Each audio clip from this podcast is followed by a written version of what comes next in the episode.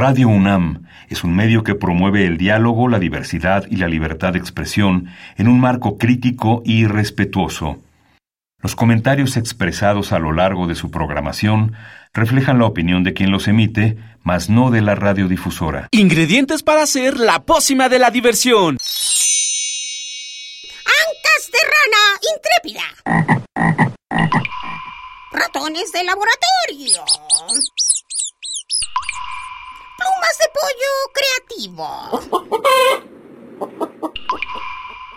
Mm, medio litro de carcajadas. Y listo. Revolvemos todo y decimos... ¡Hocus Pocus!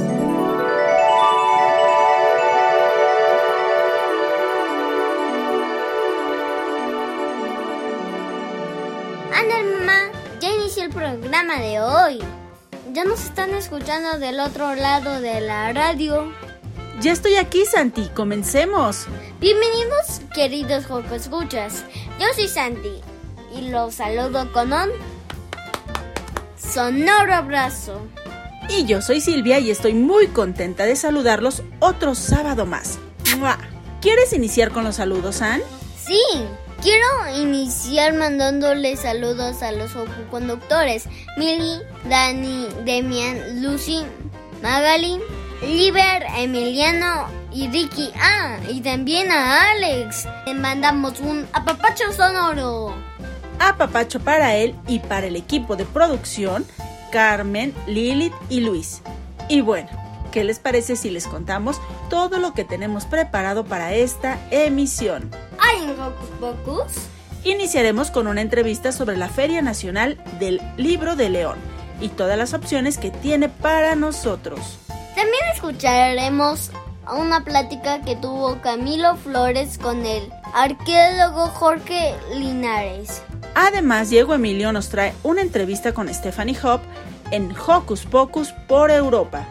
Ricky preparó una nota sobre el teléfono. Y para terminar, Demia nos habla sobre el cansancio. No despeguen sus orejas de la radio porque ya inició Hocus Pocus. Que no se te olvide que nos gusta saber de ti. Síguenos a través de nuestras redes sociales. Conéctate con tu tablet, compu o celular. Con ayuda de tu papá o mamá, cuéntanos qué te gusta hacer estando en, en casita. Facebook con nosotros, búscanos como Hocus Pocus Unam. Regálanos un like, comenta nuestras publicaciones y mándanos tus sugerencias musicales. Pero si lo tuyo son las frases cortas, búscanos en Twitter como araba Hocus Pocus-unam.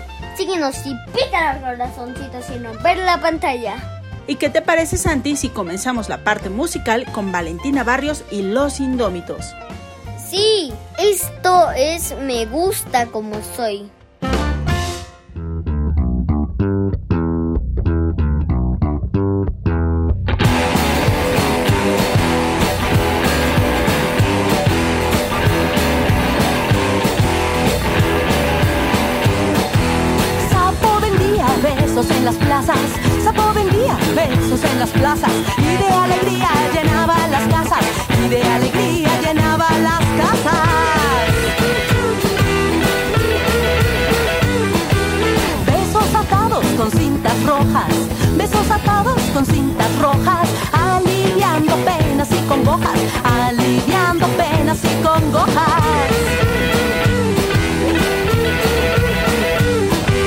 Soy como soy me gusta como soy. Soy como soy y me gusta como soy.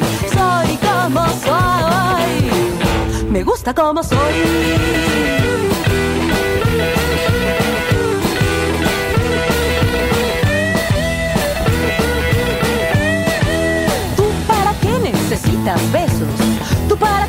Necesitas mis besos? Quiero que María Inés me quiera,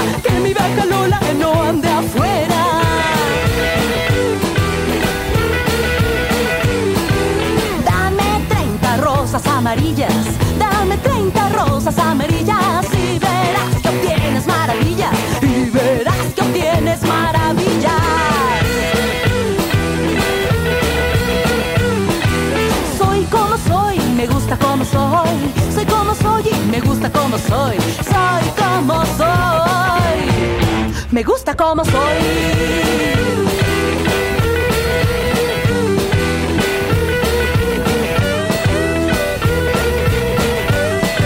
La gente feliz adora al sapo. La gente feliz adora al sapo. Pues con sus besos él se pone guapo. Con sus besos él se pone guapo.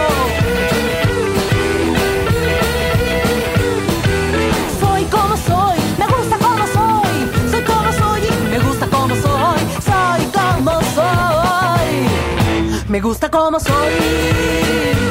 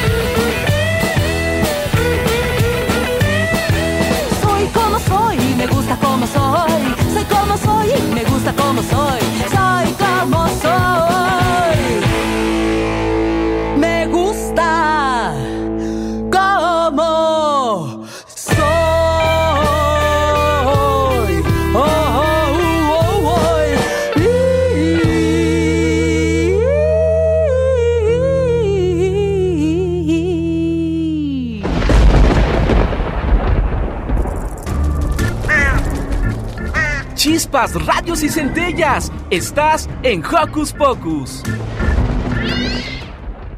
La Feria Nacional del Libro de León tiene grandes opciones para los que escuchas.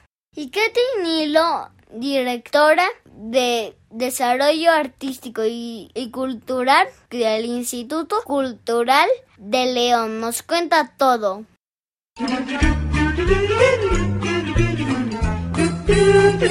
¿Listo micrófono? ¡Yay! ¿Listo invitado? ¡Yay! ¿Listas las preguntas? ¡Yay! Tres, dos, al aire. Ahora va la entrevista. Joco Escuchas, hoy estamos súper contentos porque tenemos una nueva oportunidad para leer. Para leer, ya sé que ustedes leen todos los días, pero hoy nos visita Carla Nilo. Ella es directora de Desarrollo Artístico y Cultural del Instituto Cultural de León y está aquí en Hocus Pocus para platicarnos acerca de la Feria Nacional del Libro de León. Bienvenida, Katia. Hola Silvia, ¿cómo estás? Muchas gracias por invitarme aquí con todos sus Focus Focus escuchas. Eh, estamos muy, muy contentos de estar eh, participando el día de hoy y sobre todo de invitarles a que nos acompañen a la Feria del Libro de León, la FENAL. Es una feria que va a suceder tanto presencial, o sea que la gente va a poder ir a ver este, talleres y espectáculos, pero también va a, pasar- va a suceder en línea. Por eso me da mucho gusto que nos estén escuchando, porque entonces podrán eh, a través de la plataforma visitarnos y poder participar en los talleres que tenemos de promoción de lectura, así como en los espectáculos. Así es de que, pues muchas gracias por este espacio, Silvia, para hacernos contacto con todos estos escuchas que tienes.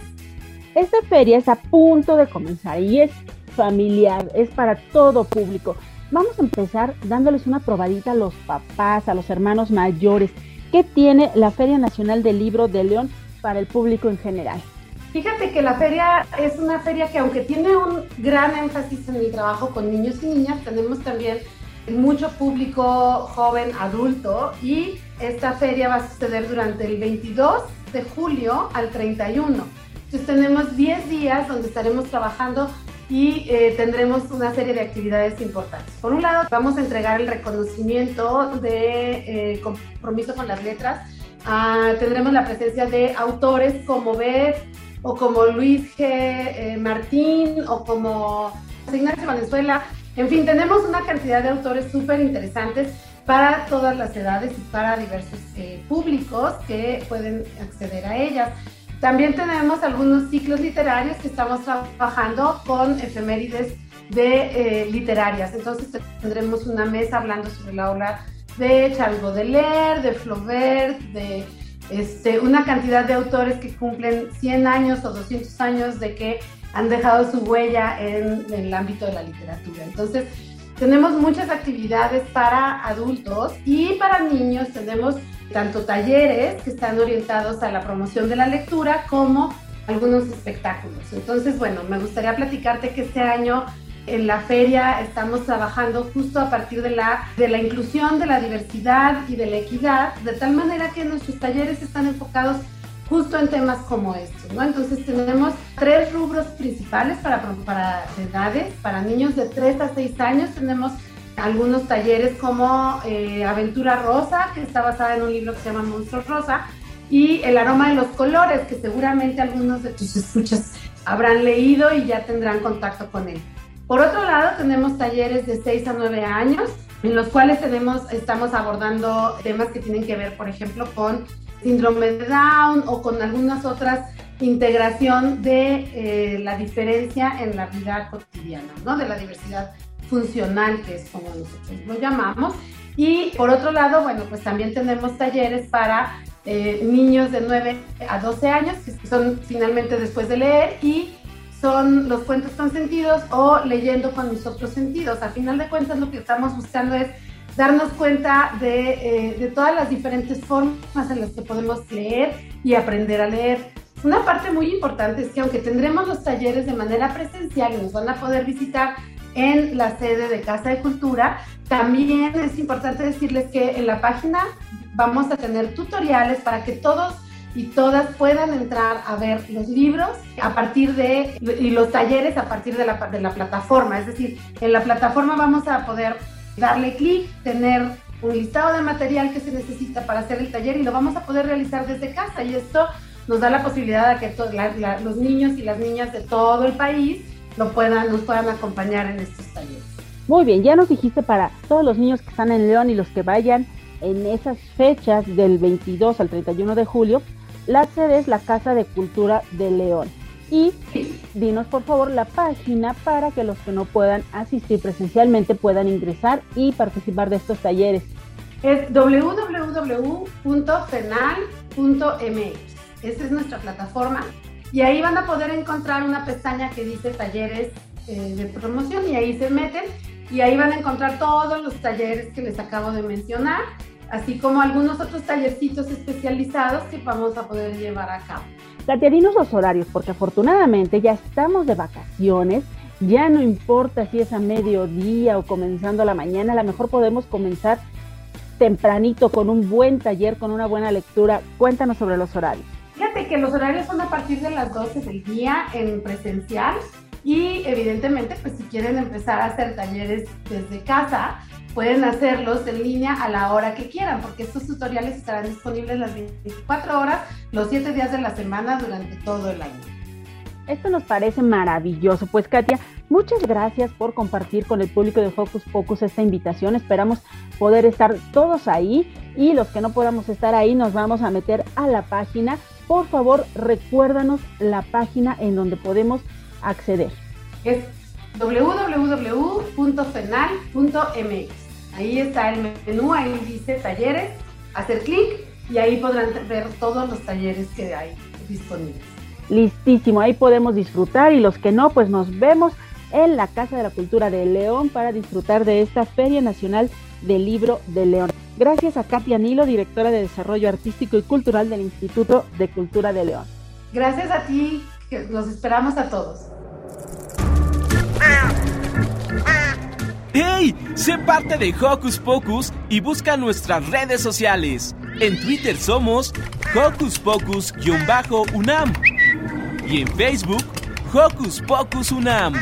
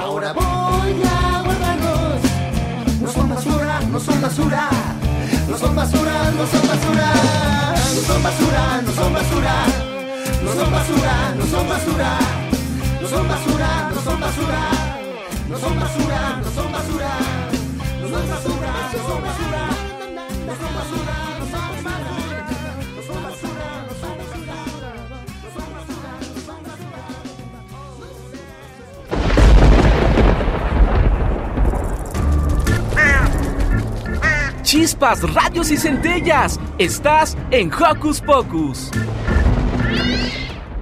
San, ¿qué haces? Jugando con mi teléfono. ¿Jugando? ¡Qué barbaridad! Antes los teléfonos solo servían para hablar. ¿En serio? Claro, Ricky nos lo cuenta en la siguiente nota. ¡Wow! Vamos a escucharla.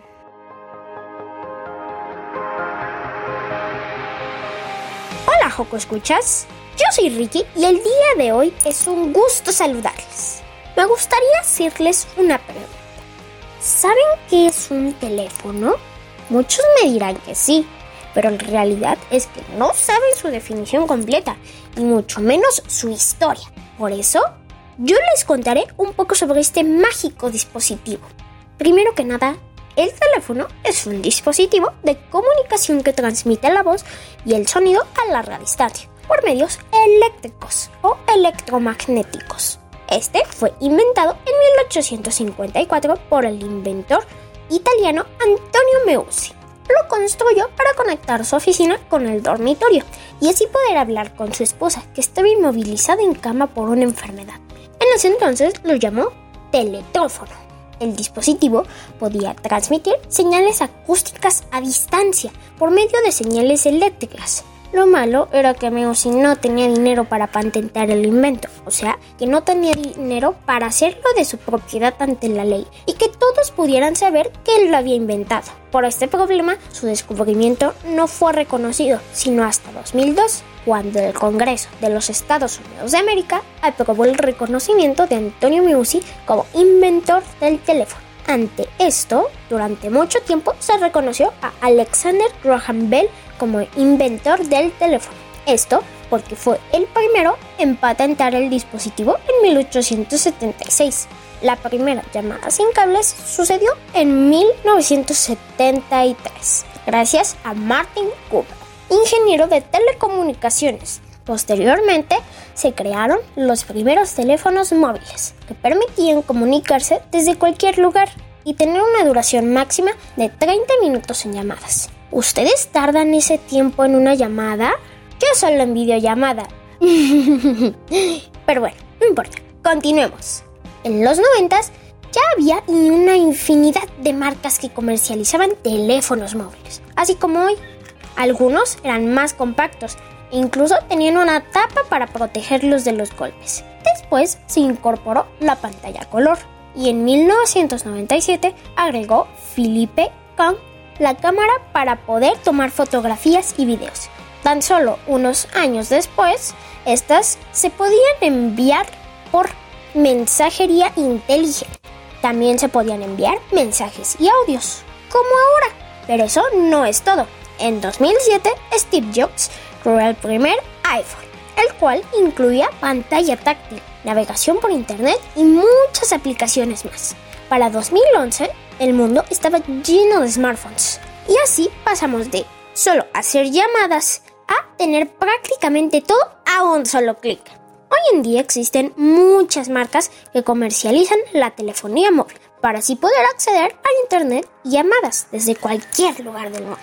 Espero hayan conocido un poquito más sobre estos aparatos que usamos a diario. Yo soy Ricky, los invito a seguirnos en Facebook. Estamos como Hocus Pocus Unam. Me despido, adiós.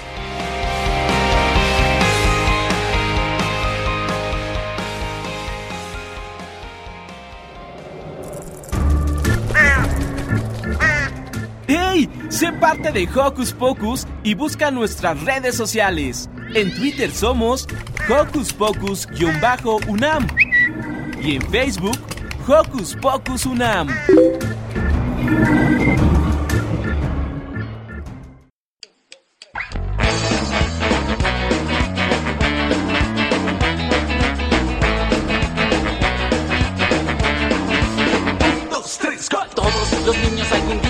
Y no queremos ver este país igual. Contra la injusticia siempre lucharemos y desde donde estemos seguiremos siempre igual. En la calle, en la escuela, en la sierra o en la selva, hoy los niños no se rinden ni se rendirán jamás. Hasta la victoria siempre, como dijo el Che Guevara. Hasta la victoria siempre, con los niños por la dignidad.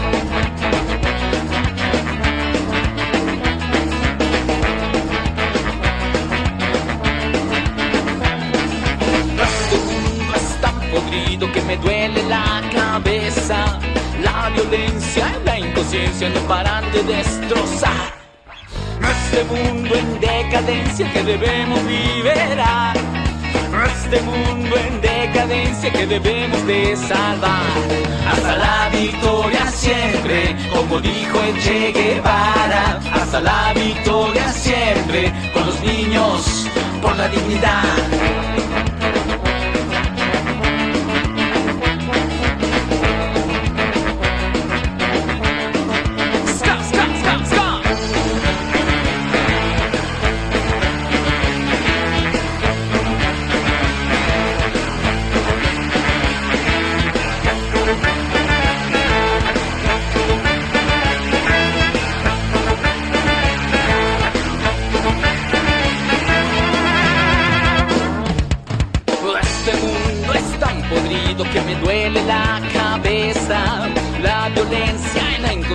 No paran de destrozar este mundo en decadencia que debemos liberar.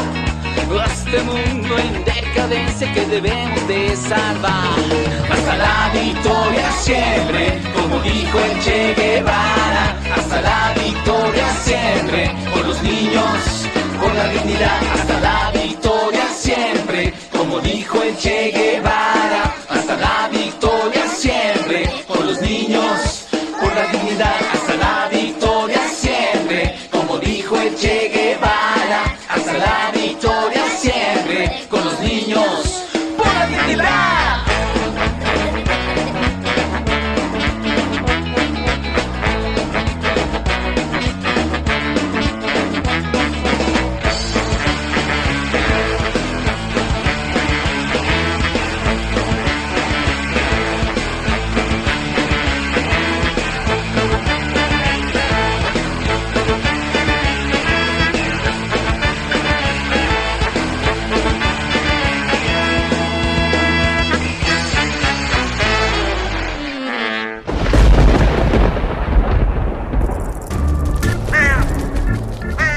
Chispas, radios y centellas. Estás en Hocus Pocus.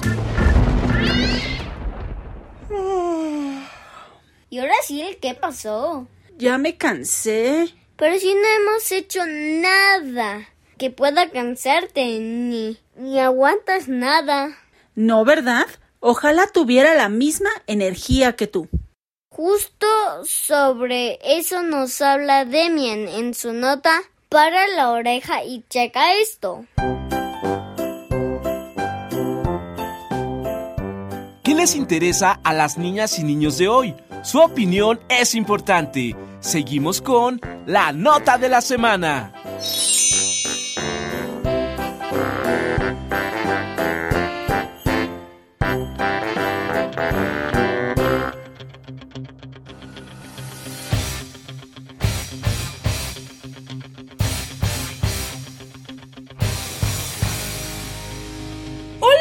Todos nuestros Escuchas.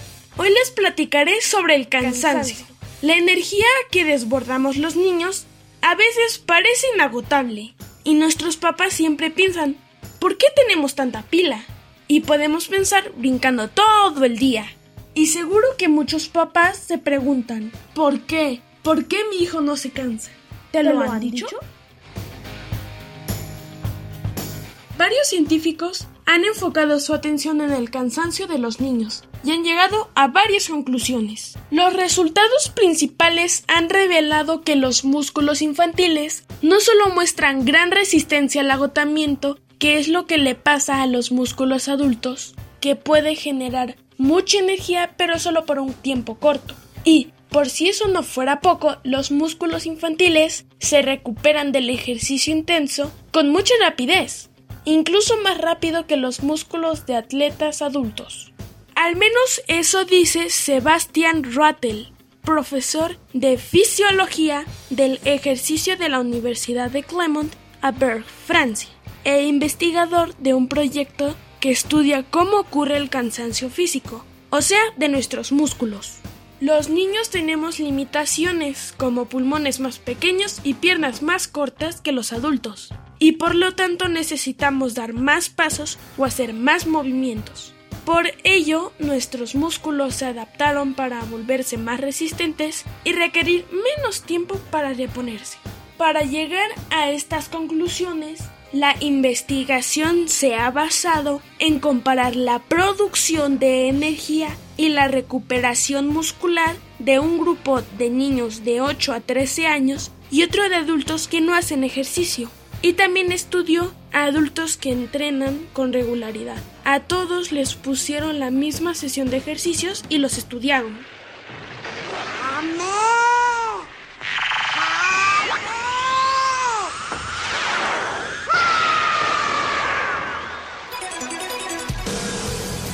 Los expertos explican que los niños utilizan en mayor medida su metabolismo aeróbico y por ello no se asfixian tanto como los adultos al realizar ejercicio. Estos estudios no solo les dan la respuesta a estos papitos que se preguntan ¿por qué no se cansa?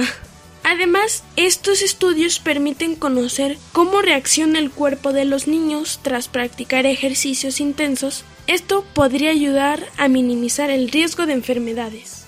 Anthony Blaisbich, profesor de biomecánica en la Universidad de Edith Cowan, Australia, asegura que según sus resultados, la aptitud aeróbica, al menos a nivel muscular, disminuye significativamente a medida que los niños van convirtiéndose en adultos. Más o menos el momento en que aumentan las enfermedades como la diabetes. Con ello, ambos expertos señalan que la optimización de los entrenamientos de los niños puede influir directamente en su salud adulta. Además, sugieren que tanto adolescentes como adultos deberían mejorar su capacidad aeróbica muscular, es decir, hacer ejercicio regularmente. ¡Chao! El resplandece alrededor, alrededor,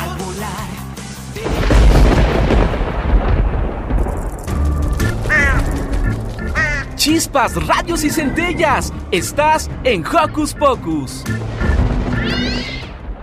Es momento de la colaboración especial de nuestro radio escucha Camilo Flores. Él, Ronia y Maya platicaron con el arqueólogo Jorge Linares. Está muy interesante. No pierdan detalle.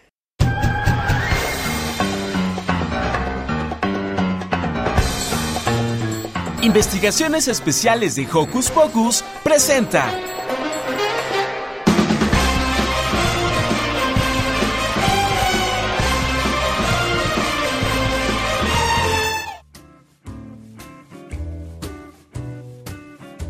Buen día, radio escuchas de Hocus Pocus.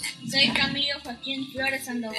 Estamos transmitiendo desde Tlayacapan, Morelos con mis amigas Ronia y Maya. Estamos muy contentos porque tenemos un invitado especial, el arqueólogo Jorge. Hoy conversaremos sobre un lugar muy bonito que todos los vecinos de Tlayacapan conocemos, pero que pocos saben de su importancia histórica.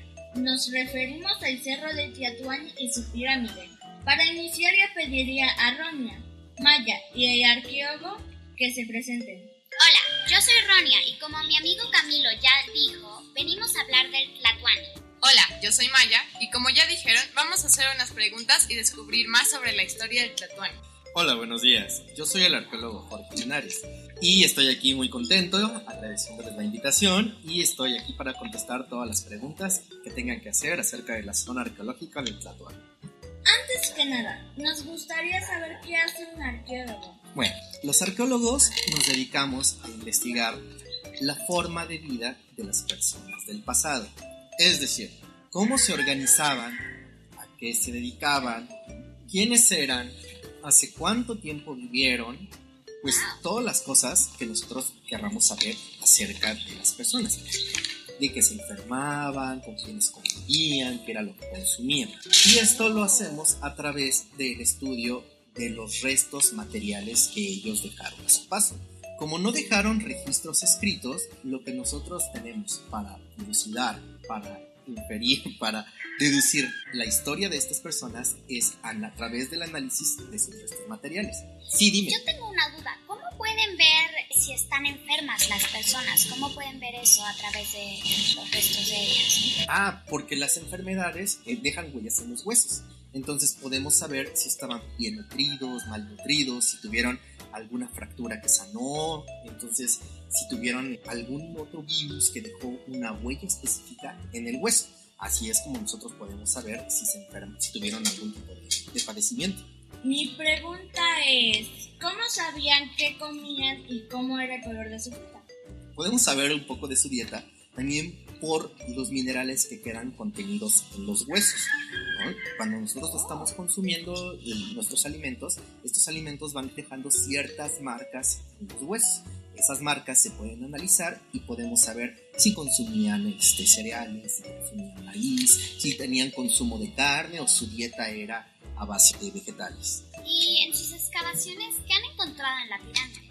En las excavaciones hemos encontrado muchas cosas, principalmente los elementos arquitectónicos, es decir, los edificios. Pero en estos edificios también hemos encontrado las ofrendas que dejaron las personas que ya no vivían, los artefactos con los que trabajaban, con lo que producían y también los entierros de sus familiares. Hemos encontrado las familias ahí este, enterradas junto con las ofrendas que les colocaban.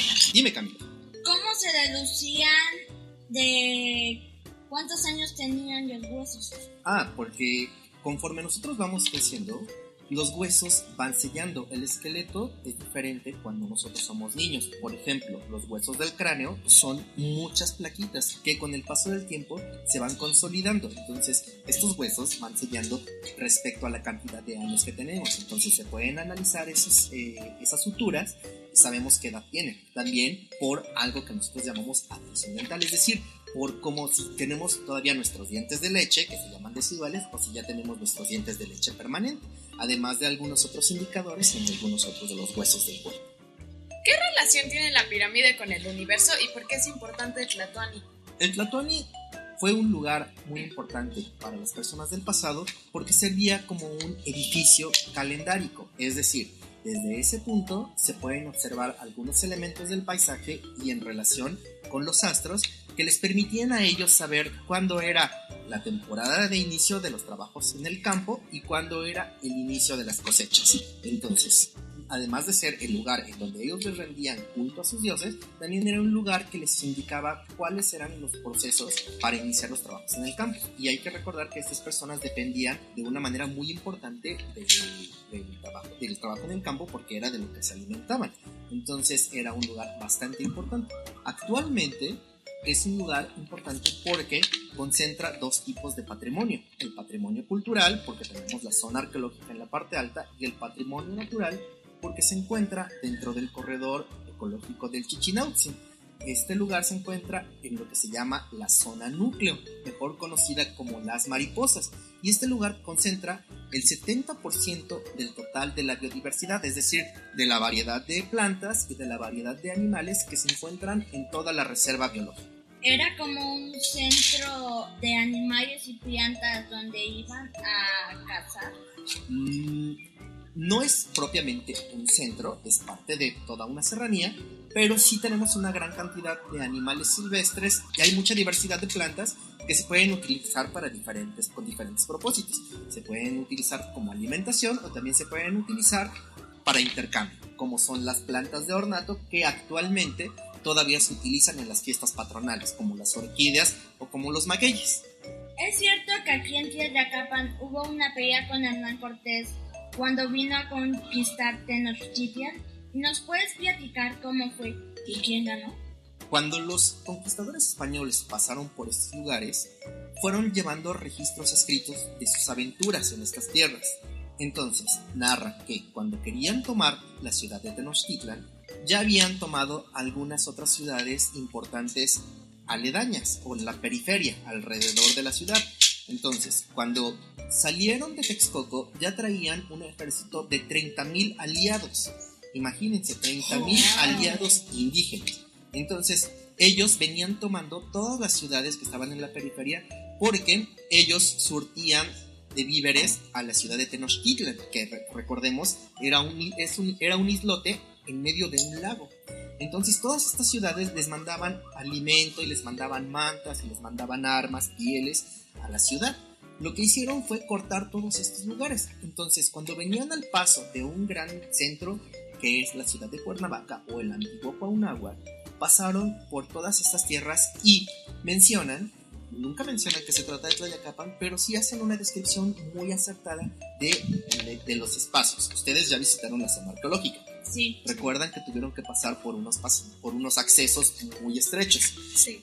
En algunos lugares inclusive tuvieron que pasar agachados para después llegar a una parte alta. Sí. Ellos narran que tuvieron que pasar por estos pasos muy complicados para llegar a la parte alta, desde donde les dejaban caer grandes piedras y les hicieron bastante daño. Entonces, como ellos no podían acceder a la parte alta del cerro, lo que sucedió fue que rodearon el cerro para que las personas no pudieran escapar. Y como arriba no había ni agua ni alimentos, después de unas horas se dieron de paz, es decir, se rendieron y ya pudieron entrar y tomar el lugar. ¿Me querías hacer alguna pregunta, Camilo? Más bien un pequeño vistazo. Ajá. En mediación arqueológica hay como pequeñas cuevas que parecían como viviendas y habían espacios como si fueran balcones. Sí, hay pequeñas cuevas, pero no eran propiamente la habitación. Hay algunos otros lugares en la serranía que son cuevas que sí sirvieron como habitación. Lo sabemos porque en algunas de ellas inclusive hay desarrollo de suelo suficiente para hacer excavaciones y encontrar ahí elementos que nos hablen que fueron habitables, como fogatas o algunos de los artefactos que ellos utilizaban. Inclusive en algunas de las cuevas hay pintura rupestre, hay representaciones de animalitos, hay representaciones de sus dioses. Y, pero en el cerro no tenemos estas cuevas como tal. Hay algunos pequeños orificios que son madrigueras de algunos de, algunos de los animales que todavía habitan en el lugar. Eh, o sea, lo que nos acabas de contar sobre la pelea del Tlatoani es la versión española, pero hay una versión indígena, o sea, de la gente que vivía aquí. Qué buena pregunta, Ron. Efectivamente, es la versión de los conquistadores y nosotros seguimos trabajando en la construcción de la versión indígena. Es decir, lo que tenemos que hacer es seguir localizando esos elementos que nos pudieran hablar de la batalla en este lugar.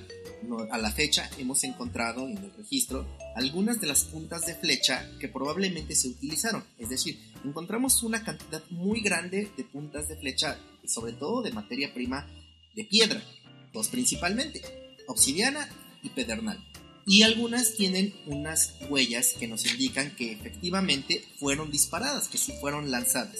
Entonces, sí nos habla de que es muy probable que en ese lugar se pudo haber realizado una batalla. También encontramos una bola de cañón, una bola de cañón que probablemente fue disparada desde algunos de los falconetes que traían los españoles consigo. Mi pregunta es, ¿cómo es que no se sabe la historia indígena si los antepasados indígenas les hubieran contado la historia a sus hijos. Ah, bueno, pues así es como vamos construyendo la historia. a través de la tradición oral, es decir, lo que tú cuentas, las personas, sobre todo los ancianos, van narrando la historia que les contaron sus propios padres y la van transmitiendo de generación en generación. Pero como no quedan registros escritos, estas historias van cambiando con el paso del tiempo y a veces se van combinando con otras tradiciones. Aquí tenemos la tradición católica y la tradición indígena. Entonces, estas tradiciones se van mezclando y terminan mutando en las fiestas que conocemos actualmente o en las historias que conocemos actualmente que se convierten en leyendas y a todo eso se le llama sincretismo. ¿Había niños y niñas en esa pelea? Cuando los españoles suben, por, cuando por fin logran acceder a la parte alta, narran que ahí no solamente se encontraban guerreros, sino que se encontraban también una cantidad importante de mujeres y de niños.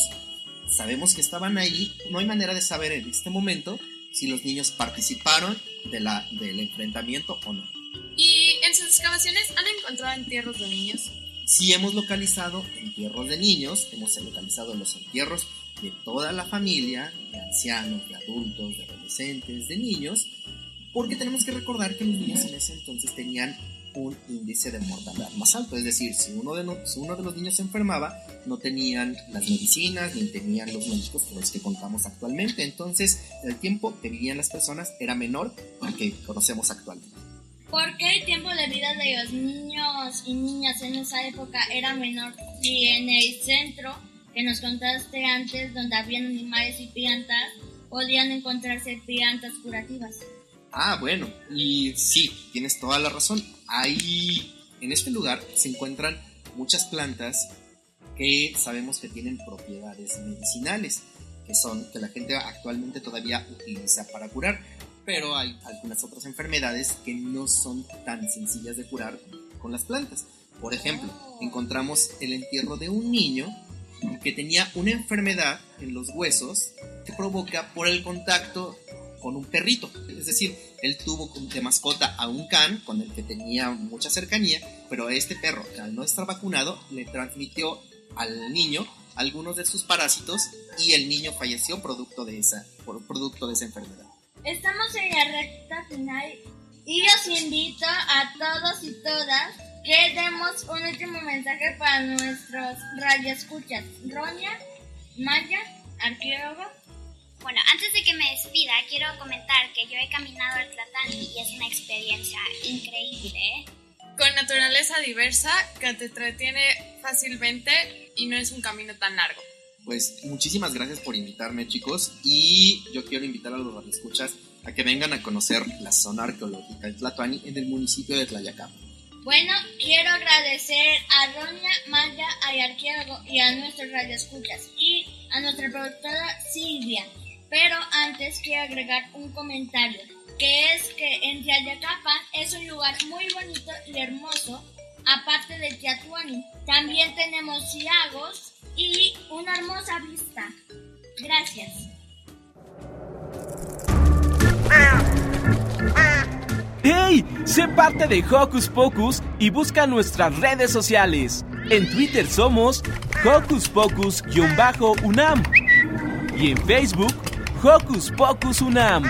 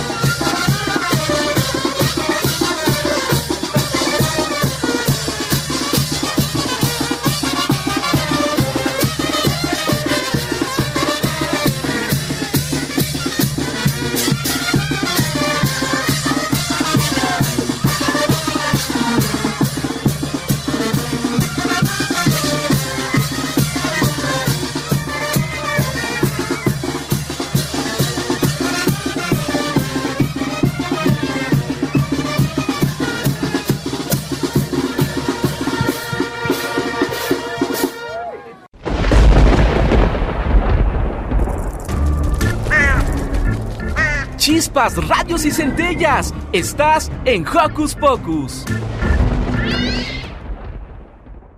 Ahora prepárense porque Diego Emilio platicó con Stephanie Hopp, reverenda de la Iglesia Luterana Alemana en México. Esto es Hocus Pocus por Europa.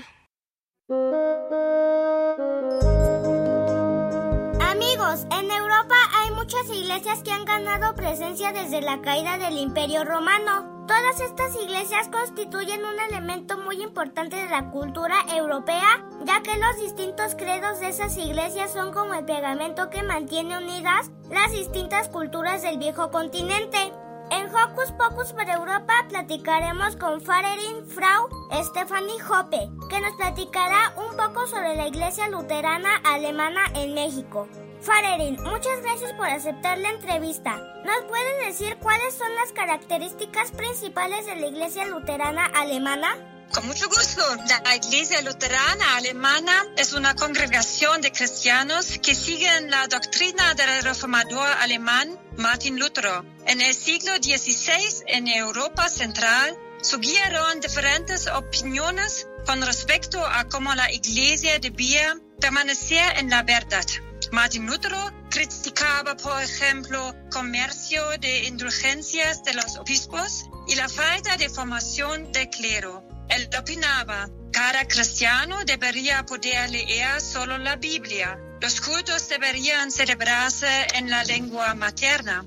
La salvación no se alcanza dando dávidas monetarias o por rezar excesivamente, sino únicamente por la gracia. Las mujeres también pueden ejercer el sacerdocio. La lengua materna es para nosotros muy importante. En nuestra congregación casi siempre se habla en alemán. Es por ello que muchos de los alemanes se sienten aquí como en casa. Muy interesante, Farerin Stephanie. Efectivamente, las iglesias constituyen un elemento cultural muy importante en Europa. ¿Desde cuándo se estableció la iglesia luterana alemana en México? Nuestra congregación existe desde hace 145 años. Los pastores que fueron profesores fundaron la congregación. Inicialmente retaban en diferentes iglesias para poder celebrar los cultos. En algún momento surgió la idea de construir el templo propio. Por muchos años se recaudó dinero. En 1958 ya estaba lista. La Iglesia del Espíritu Santo se inauguró en patriotismo en la colonia Mixcoac. Desde entonces se llevan a cabo aquí cultos en alemán y una vez al mes en español.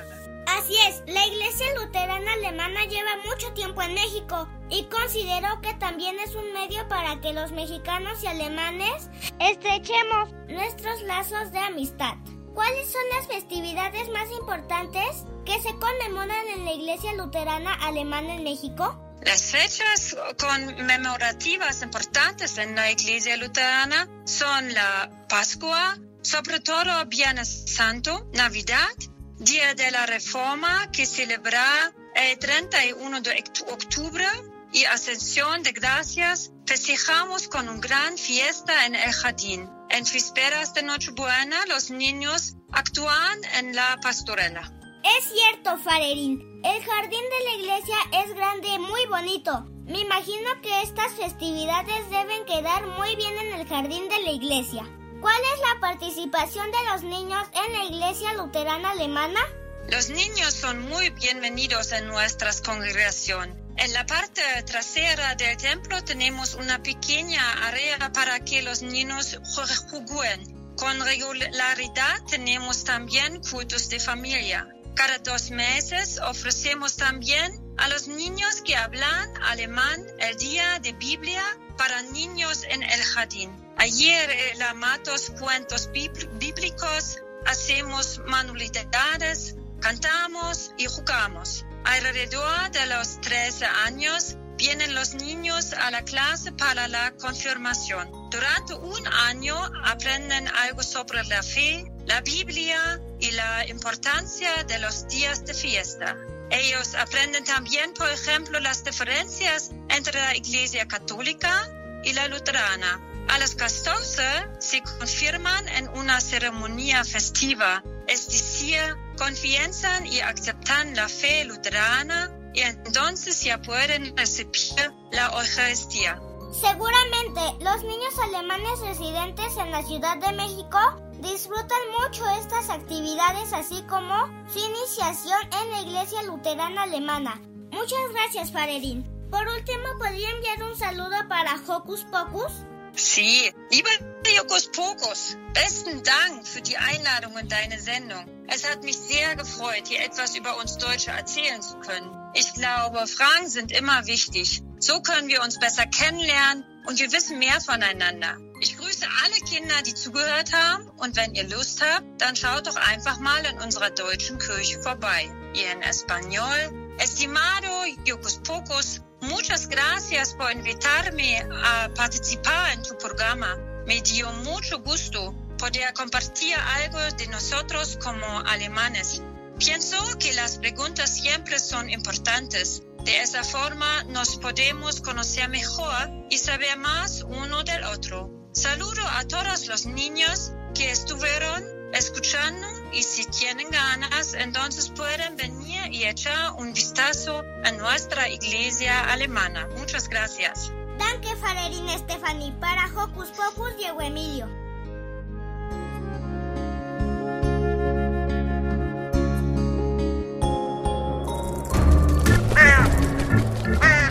¡Hey! Sé parte de Hocus Pocus y busca nuestras redes sociales. En Twitter somos Hocus Pocus-UNAM y en Facebook Hocus Pocus UNAM. Y ese sonidito que escucho por ahí me dice que preparan un licuado para mí. Y ese sonidito que escucho por ahí me dice que preparan un licuado para mí. La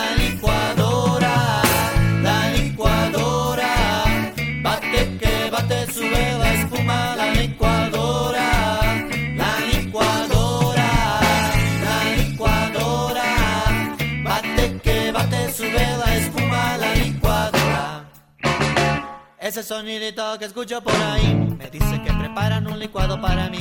Y ese sonidito que escucho por ahí me dice que preparan un licuado para mí. La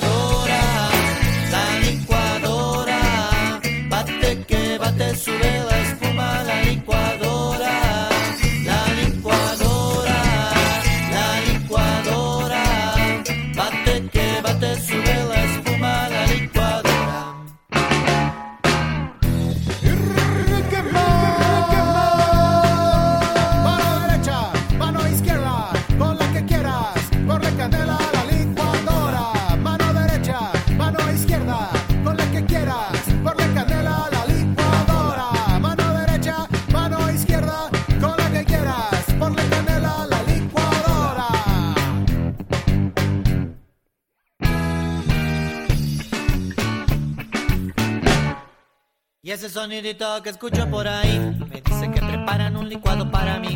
Ese sonidito que escucho por ahí me dice que preparan un licuado para mí. La licuadora, la licuadora, bate que bate sube la espuma. La licuadora,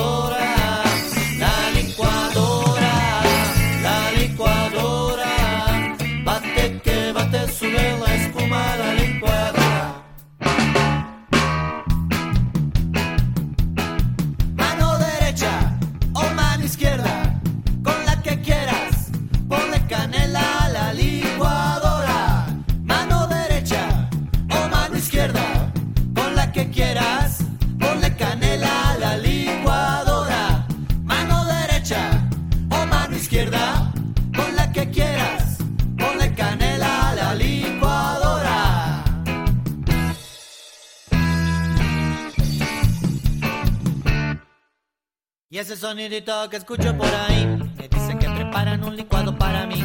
Ese sonidito que escucho por ahí me dice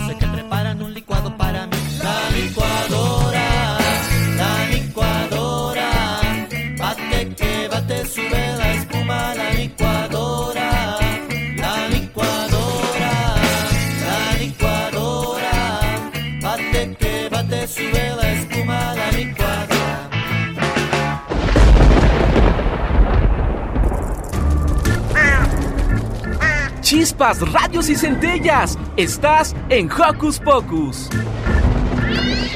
Por hoy, Hocus Pocus ha llegado a su fin. Pero recuerden que los esperamos la próxima semana. Con más entrevistas y buena música nos despedimos con un beso sonoro. Hasta la próxima emisión. Adiós. Adiós. Radio UNAM presentó El espacio donde las niñas y los niños usan la magia de su imaginación.